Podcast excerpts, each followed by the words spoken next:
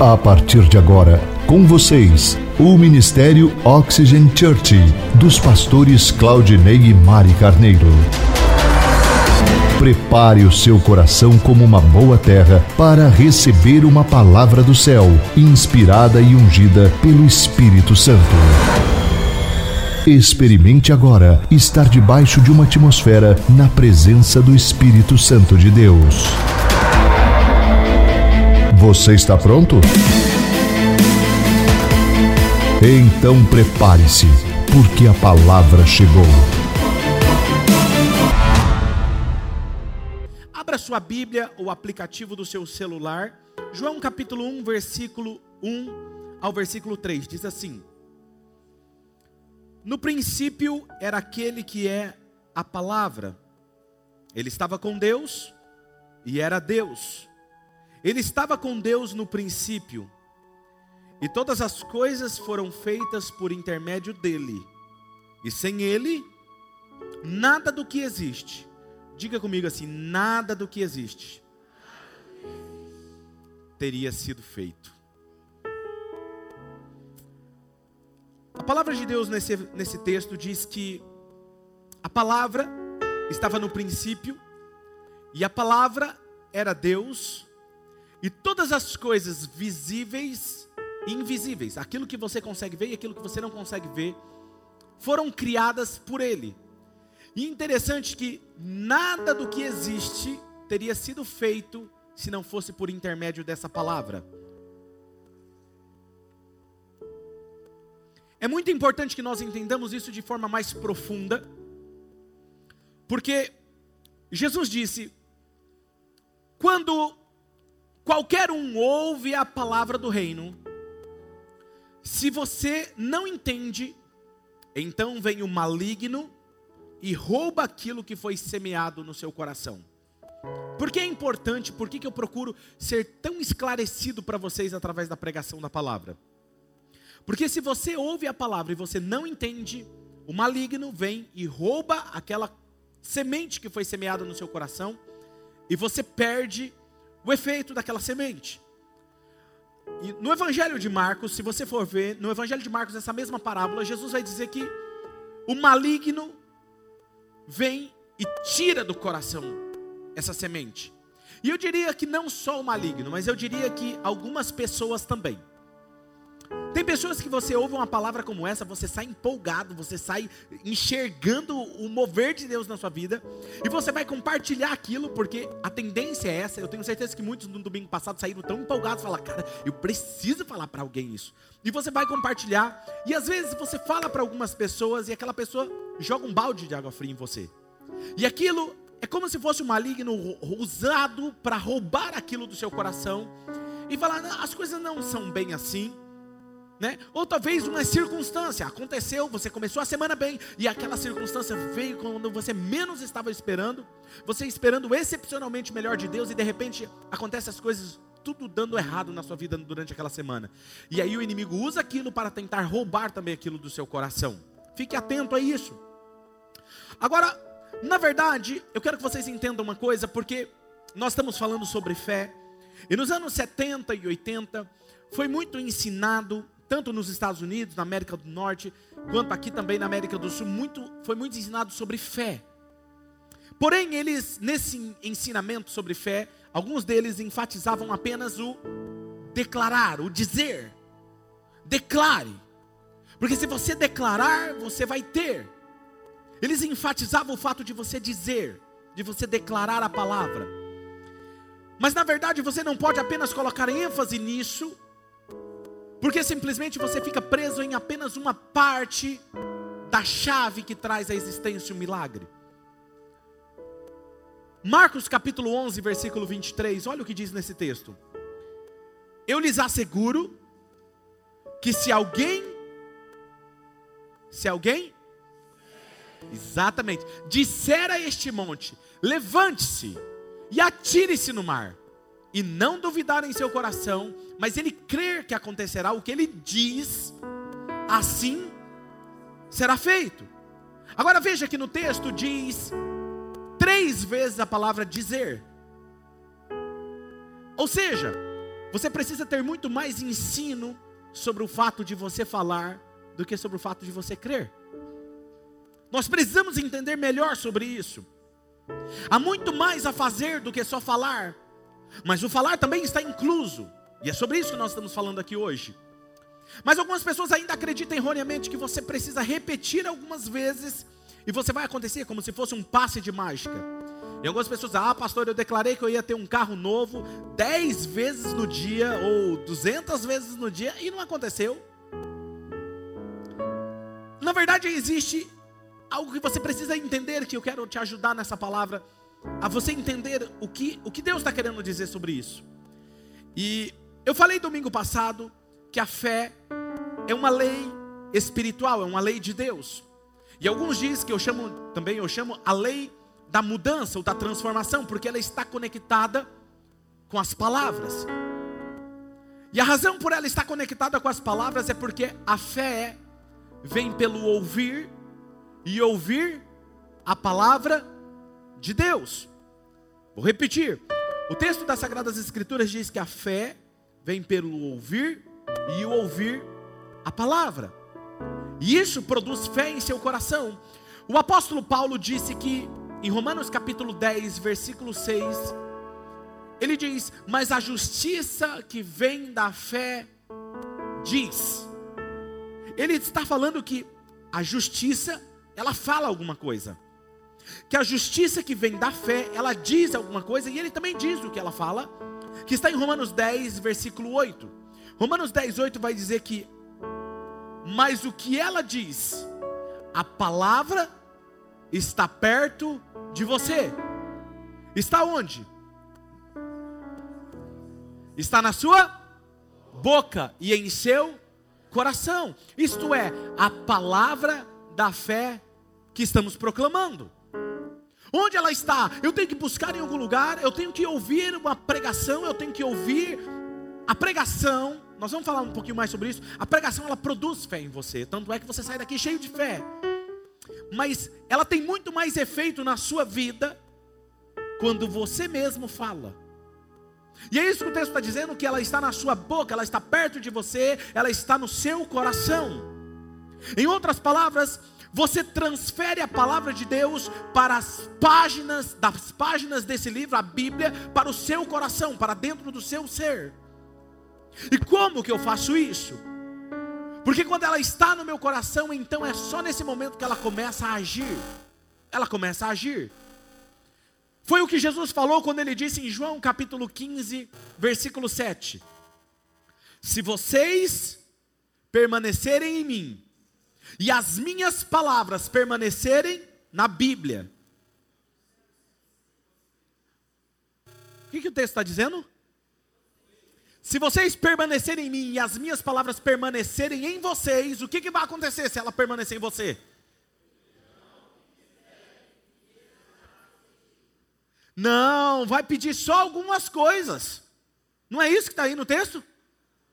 Pedirão o que quiserem, e vos será feito. Mas qual é a causa para que isso aconteça? Eu tenho que permanecer em Jesus e as palavras dele no meu coração. Você entendeu? Ou seja, é muito mais do que simplesmente falar. Não é simplesmente declarar. Eu preciso estar conectado com a fonte da vida que é Jesus. Agora, e essa palavra, nós estamos falando aqui, se essa palavra habita em você, você não irá dizer, por exemplo, ah, pastor, eu sei que a palavra habita em mim, mas veja o que aconteceu comigo essa semana. Ah, eu sei que a palavra habita em mim, independente né, do que o senhor está falando aí, mas olha os problemas que eu estou enfrentando. Não, se a palavra de Deus está em você, você não vai dizer isso. O, a sua perspectiva é diferente, porque é uma perspectiva baseada na fé. E a semana passada nós falamos que fé é a capacidade de olhar para um problema, para uma circunstância, a partir do ponto de vista de Deus. Concorda comigo? Ou seja, se eu olhar para a circunstância, para os meus problemas, para os meus desafios, a partir da perspectiva de Deus, o que eu vou falar? Eu não vou falar, ah, mas olha esse problema diante de mim. Deus não falaria isso, falaria? Imagina Deus preocupado com a sua vida. Ele deve estar tão preocupado essa semana, não é verdade, com os seus problemas. Imagina Deus, ele deve estar fazendo uma reunião no céu nesse momento para tentar resolver seus problemas. Imagina? Você consegue imaginar isso? Não, ele não está em crise, ele não tem problema. O nosso problema é que nós não andamos alinhado com a visão do céu. Mas quando nós andamos alinhado com a visão do céu, o céu se manifesta na terra e as coisas são alteradas aqui. Eu estou tão empolgado para ministrar essa palavra para vocês. Se você estudar a Bíblia, você vai perceber que ela se refere a Jesus e a palavra como sendo um. Ele e a palavra são um. É uma coisa só. É um com Deus e é o próprio Deus. Agora, olha, no princípio era a palavra, foi isso que nós lemos aqui no início. A palavra estava com Deus e a palavra era Deus. Agora veja, a palavra é Deus quando o texto, volta para mim, coloca lá em Gênesis, Gênesis não, coloca em João para mim, João capítulo 1, versículo 1 novamente. No princípio, era aquele que é a palavra. Ele estava com Deus e era Deus. A minha pergunta para você hoje aí é: está falando que Ele é Deus, que a palavra é Deus, somente em algumas circunstâncias? Independente do que você enfrente, a palavra é Deus. A palavra é Deus e Deus é a palavra. Quem está me entendendo? Não importa as circunstâncias que você esteja vivendo, a situação, a palavra, ela é a autoridade sobre qualquer assunto sobre a sua vida. Ela é sobre qualquer autoridade sobre a sua vida, de, na, sua, na sua saúde, no seu casamento, com, nos seus relacionamentos com seus filhos, nas suas amizades, no seu trabalho, na sua profissão. A palavra continua sendo autoridade e ela é o próprio Deus. Você querendo ou não, ela ainda é a chave de operação do reino de Deus. Deus escolheu a palavra para ser a chave que ocorre o sobrenatural. A palavra é aquela que move o sobrenatural e traz a realidade, tornando real o impossível sendo possível. Para vivermos o excepcionalmente melhor de Deus, nós precisamos entender a autoridade que ela tem sobre nós, em todas as áreas. Se eu entender que a palavra de Deus ela é autoridade sobre qualquer área da minha vida, então eu vou fluir naquela área. Porque eu posso acreditar, é, a minha vida espiritual, pastor, está bombando. A minha vida espiritual está bem. Eu nunca estive tão bem, mas olha, pastor, eu estou passando por uns problemas. Ei, espera aí, como é que você consegue desassociar a sua vida espiritual da sua vida física? Como é que você consegue fazer essa distinção? Porque para mim não tem diferença. E a palavra de Deus nos diz, em 1 João, ele vai dizer assim: Amados, 1 João, 2 João, não me recordo agora, mas eu posso ver esse texto para vocês, diz, amados, eu quero que você vá bem em tudo, assim como vai bem a sua alma espiritualmente, eu quero que você prospere, eu quero que você tenha saúde, porque esse é o desejo de Deus, Ele não quer que você vá bem espiritualmente simplesmente, Ele quer que você vá bem na sua saúde, Ele quer que você vá bem na, nos seus relacionamentos, no seu casamento, na sua empresa, em todas as áreas, está entendendo qual é o desejo de Deus para você? Eu estou construindo um pano de fundo para vocês, para vocês entenderem o que a palavra tem para vocês. Se você precisa de uma mudança, se você precisa de uma transformação, em qualquer situação, tudo será mudado pela palavra de Deus. E isso acontecerá porque você é obediente a Deus.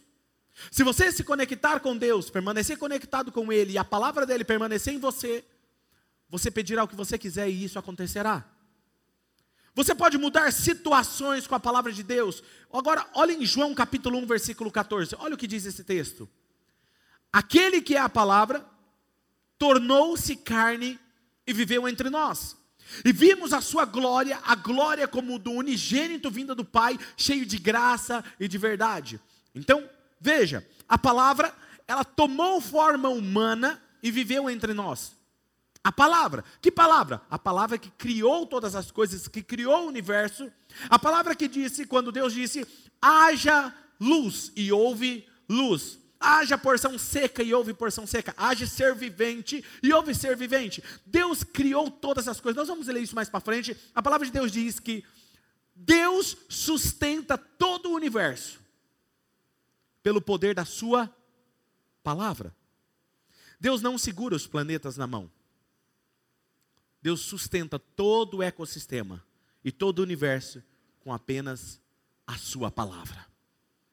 Você acha que essa palavra é poderosa, sim ou não? Ela criou todas as coisas a partir do nada.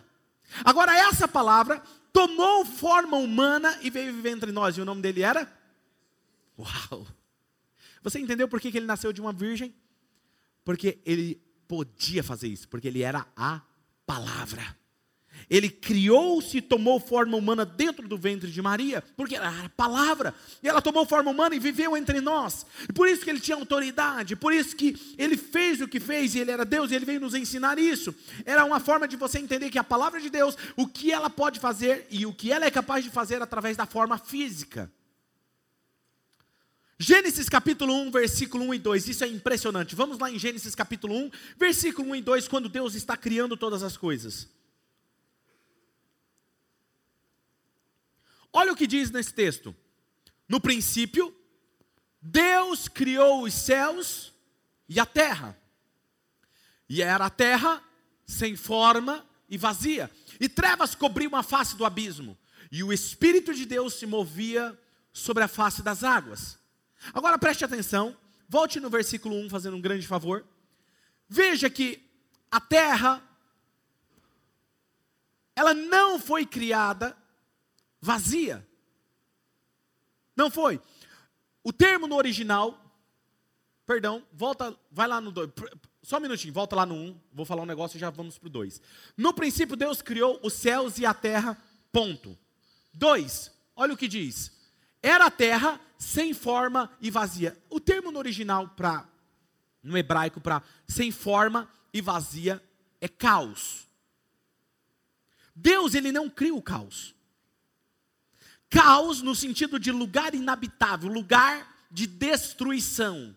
Como é que Deus cria o caos? Ele não cria o caos. E existem algumas teorias que aconteceu uma destruição, aconteceu uma catástrofe entre o versículo 1 e o versículo 2 de Gênesis. E alguns diriam, porque lá no versículo 10 de Gênesis vai dizer, vamos lá no versículo 10, projeta o versículo 10 para mim. O versículo 10 diz o seguinte: olha que interessante, como que Deus chamou a terra. Vamos lá, Gênesis 1, 10. Não tem aí? Ok, vamos lá. A parte seca, Deus chamou a parte seca Deus chamou? Volta agora lá no 1, fazendo um favor. No versículo 1. No princípio Deus criou os céus. E a terra era o que? A porção seca. Agora olha o versículo 2. Era a terra sem forma e vazia, e trevas cobriu a face do abismo, e o Espírito de Deus se movia sobre a face das águas. Não havia mais porção seca.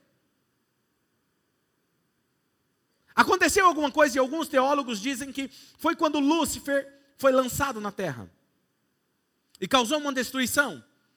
E aí o texto, quando você começa a observar, Deus criou os céus e a terra, e se você for mais adiante, você vai perceber que Deus está dando a entender que Ele está reorganizando a terra novamente. Em Gênesis capítulo 1, versículo 3, e olha o que ele vai dizer em Gênesis 1, 3. E Deus disse: Vamos lá, assim com entusiasmo, vamos lá? Um, dois, três. Deus, Deus disse, Deus disse, haja luz, e houve luz. Deus, olha só, olha que interessante, Deus olha, e Ele está olhando no versículo 2, e só tem o que? Trevas, caos, destruição. Olha lá, volta lá no versículo 2. Olha o que, que ele está olhando. Quando Deus olha para aquele. Cobriu, olha só, as trevas cobriu a face do abismo. Quando ele olha, ele vê o caos e ele vê trevas. E o que ele diz?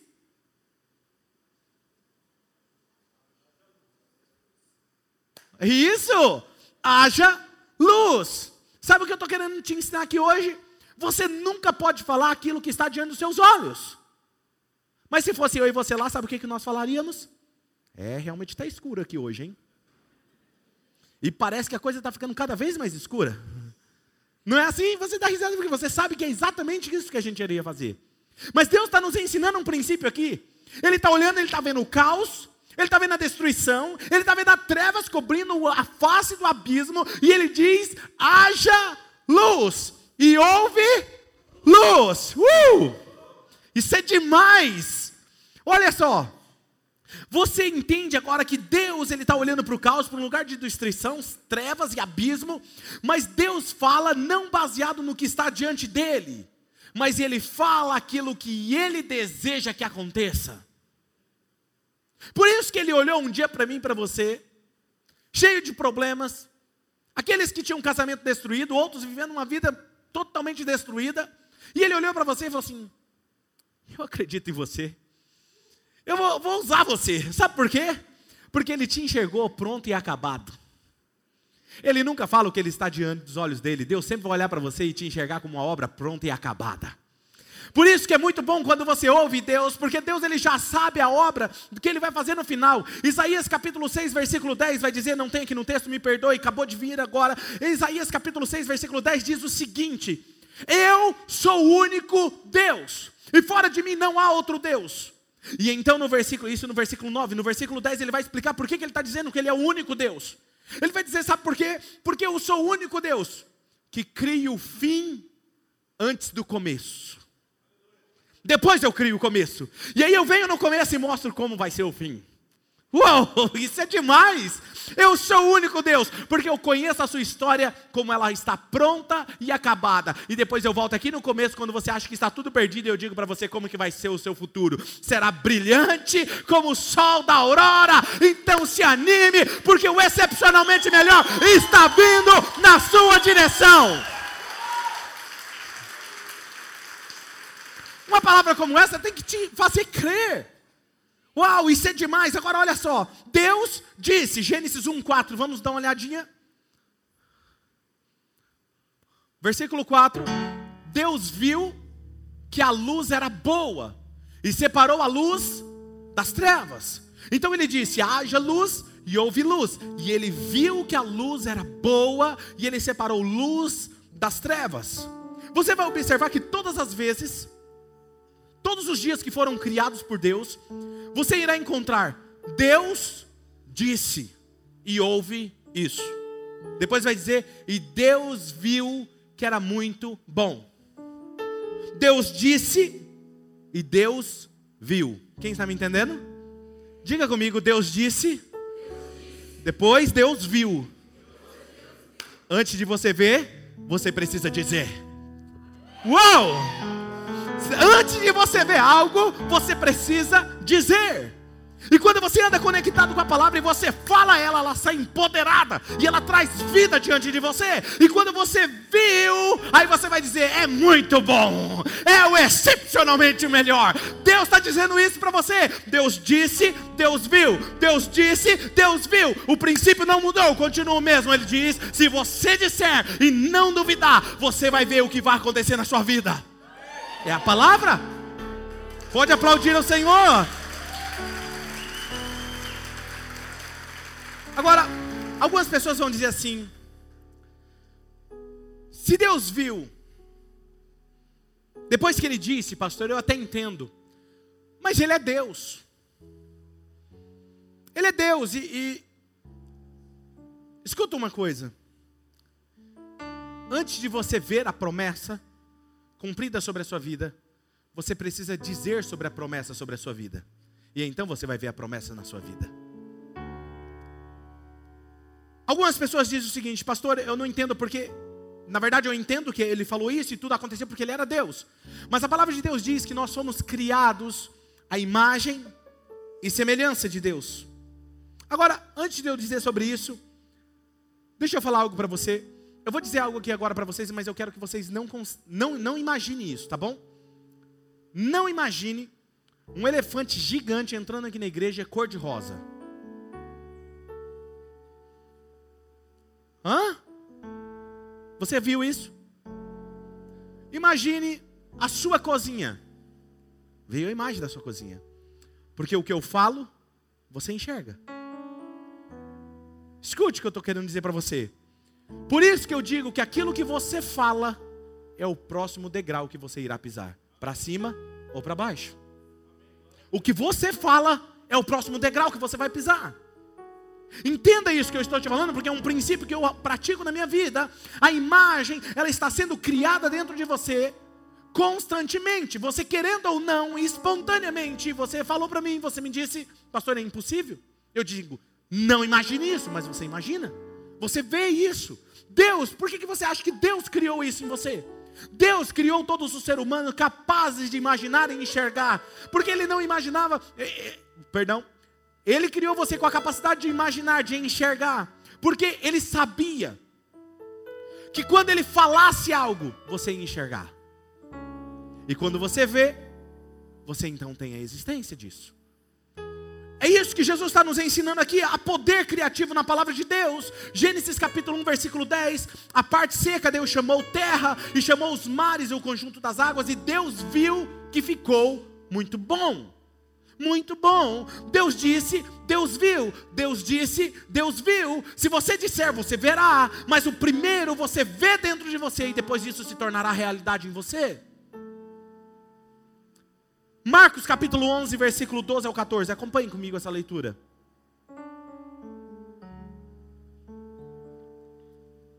Marcos 11, versículo 12 ao 14. No dia seguinte, quando eles estavam saindo de Betânia, Jesus teve fome.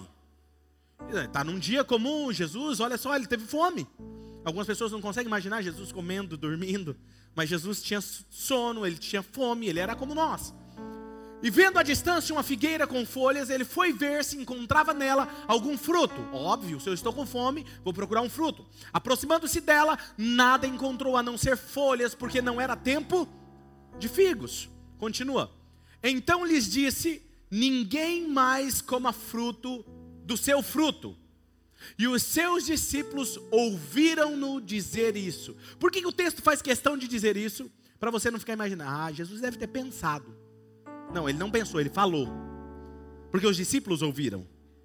Entendeu? Ele falou assim: olha, ninguém mais coma do seu fruto. Próximo texto, olha o que diz.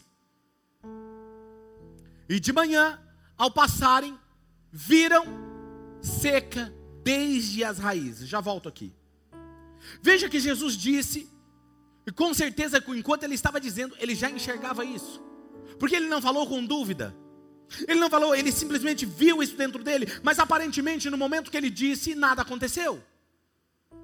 Muitas vezes você está conectado com Jesus e então você fala uma palavra carregada de fé e você vai olhar e nada aconteceu de imediato porque dá a impressão que eles foram embora, porque é isso que acontece, eles seguem caminho. As folhas continuaram da figueira balançando com o vento, ela continuou sem fruto, ela continuou verde.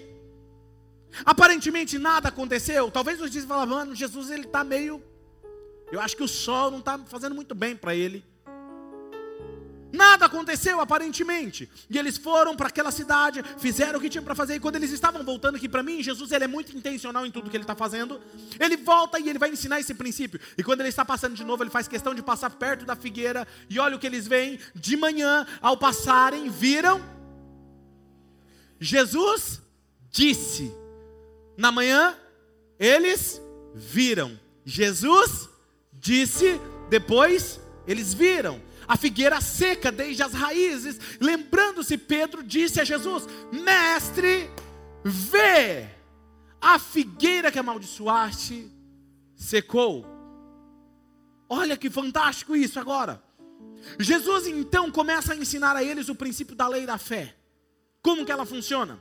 E aí vamos lá para Marcos capítulo 11, versículo 22 ao 24.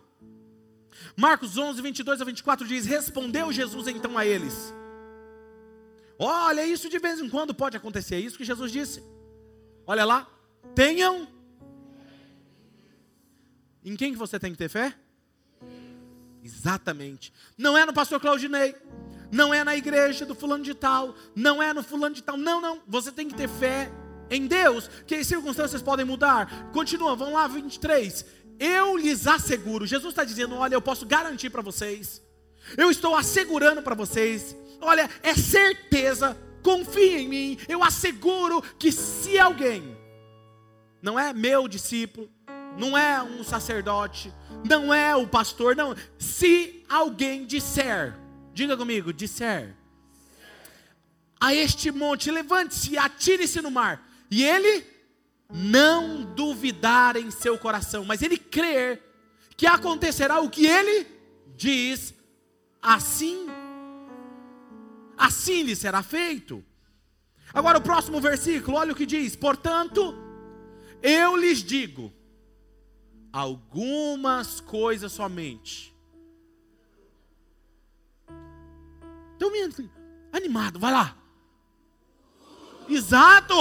Tudo que vocês pedirem em oração, creiam que já o recebeu no passado, creiam que já recebeu, e assim isso é o que vai acontecer. Jesus está dizendo: Eu asseguro para vocês que se você tudo que você orar, crendo que já recebeu, assim vai acontecer. Jesus tinha tanta certeza disso, sabe o que ele fez? Quando ele falou para a figueira, ele falou assim: Nunca mais ninguém coma fruto de ti. Ele planejou voltar no outro dia e passar ali, porque ele já sabia que ela estaria seca. Uau! Quando você diz uma palavra empoderada de fé, que você está conectado com a palavra, você libera essa palavra mesmo que nada aconteça diante dos seus olhos naquele momento, creia, não duvide, porque vai acontecer. Vai acontecer. Agora percebam a chave para viver essa realidade. Você vai ver que não é só dizer. Marcos 11, 23, olha o que diz: Eu lhes asseguro que se alguém disser, é só dizer. Hã? Não, olha lá. Se alguém disser a este monte, levante-se e atire-se no mar, qual é a outra chave? Não duvidar em seu coração, mas crer. O problema é que muitas pessoas, muitos de vocês estão falando, mas vocês não enxergam isso dentro de você. Logo você duvida dentro de você. E onde há dúvida, a fé não é operante. Está me entendendo? Quem está me acompanhando aqui hoje? Ou seja, o que você fala precisa estar alinhado com o que você enxerga no seu coração. Não adianta eu falar, mas no meu íntimo eu não acreditar, eu não consigo ver, eu não consigo ter a substância do que eu estou esperando, porque a fé não é outra coisa a não ser a substância daquilo que eu estou esperando e a convicção e a prova daquilo que eu já tenho certeza que vai acontecer. Isso é fé. Eu não sei qual é o teu problema, eu não sei qual é a, tua, a solução que você precisa, mas eu quero te desafiar hoje a crer, porque se você você já tem a substância, e você pode, ao sair por aquelas portas, receber o telefonema que você precisa e receber o favor de Deus sobre a sua vida.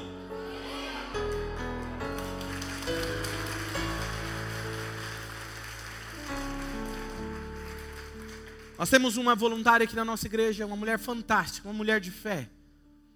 Eu estava ministrando uma palavra outro dia, e eu falei algo no meio da palavra sobre receber uma ligação, com um favor de Deus. Falei, você vai receber. E ela disse, eu creio, Senhor. E nem tinha acabado o culto ainda. Eu estava aqui em cima do púlpito. Ela saiu e foi lá na cantina resolver uma questão. E ela recebeu um telefonema ali na cantina. Lembra disso, Thaís? E ela disse que a venda que ela fez foi muito boa. O excepcionalmente melhor. Sabe qual é o nosso problema? A gente limita como Deus pode agir. Deus pode surpreender. Sabe, Deus pode fazer algo que você jamais imagina. Sabe, é isso que eu quero desafiar vocês, esticar a fé de vocês para isso. Sabe, certa vez Deus disse algo para mim, Claudinei, vocês são prisioneiros do que vocês falam. O que você fala, você está se tornando prisioneiro daquilo que você fala. E o problema é que quando a gente fala sobre nossos problemas de forma negativa, a gente está se tornando prisioneiros a isso. Vai ser o próximo degrau que eu irei pisar. E é isso que acontece. Veja, ele usou a palavra para liberar a sua fé. Lembre-se que a fé, ela é a substância, a essência daquilo que nós estamos esperando. E Deus usa as suas palavras como containers para transportar a fé. Imagina uma palavra carregada de poder.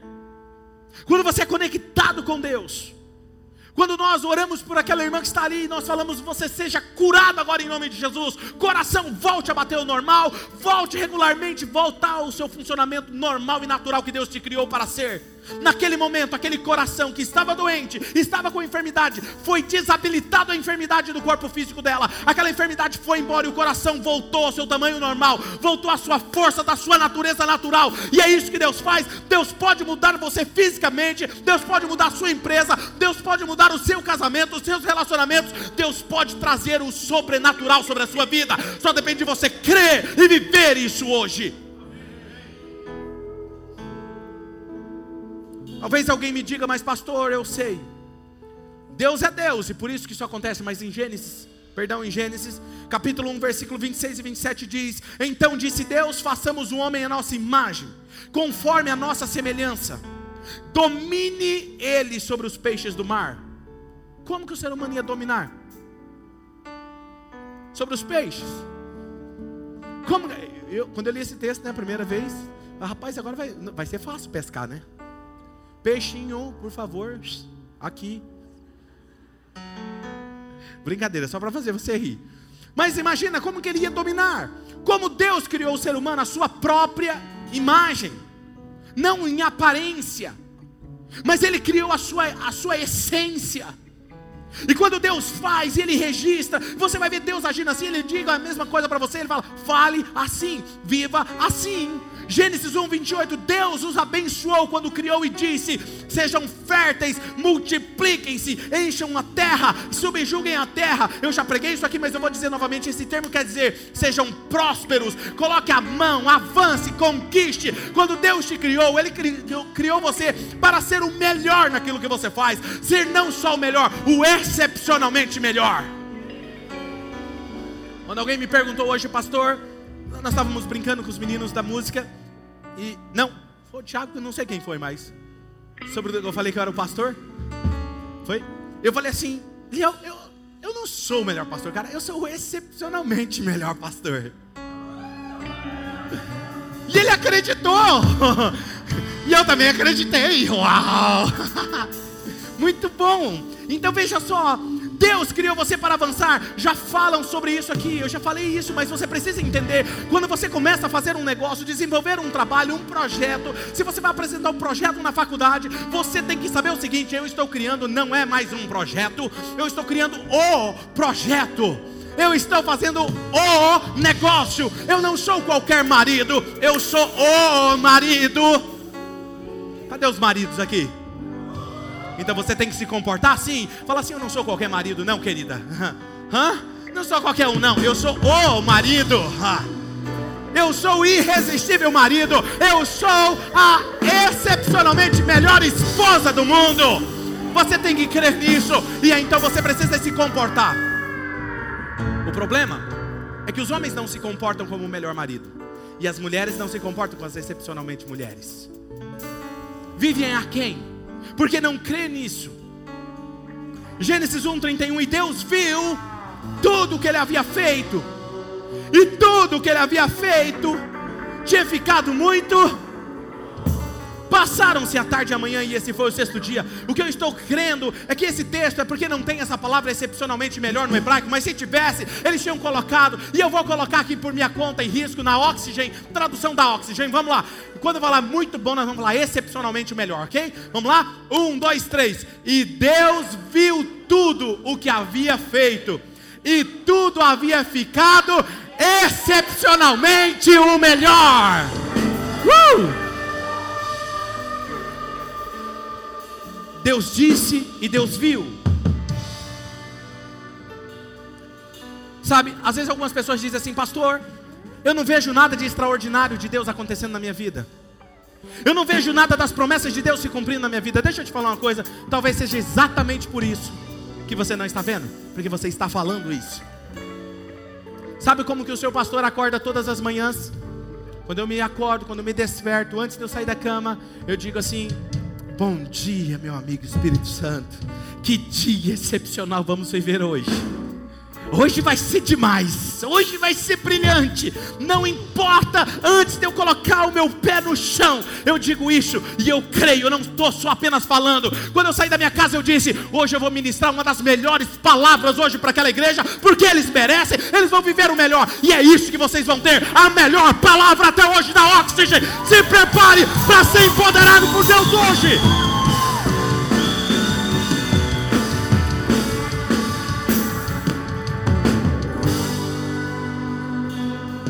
Se a palavra sai da minha boca, ela entrará no meu coração.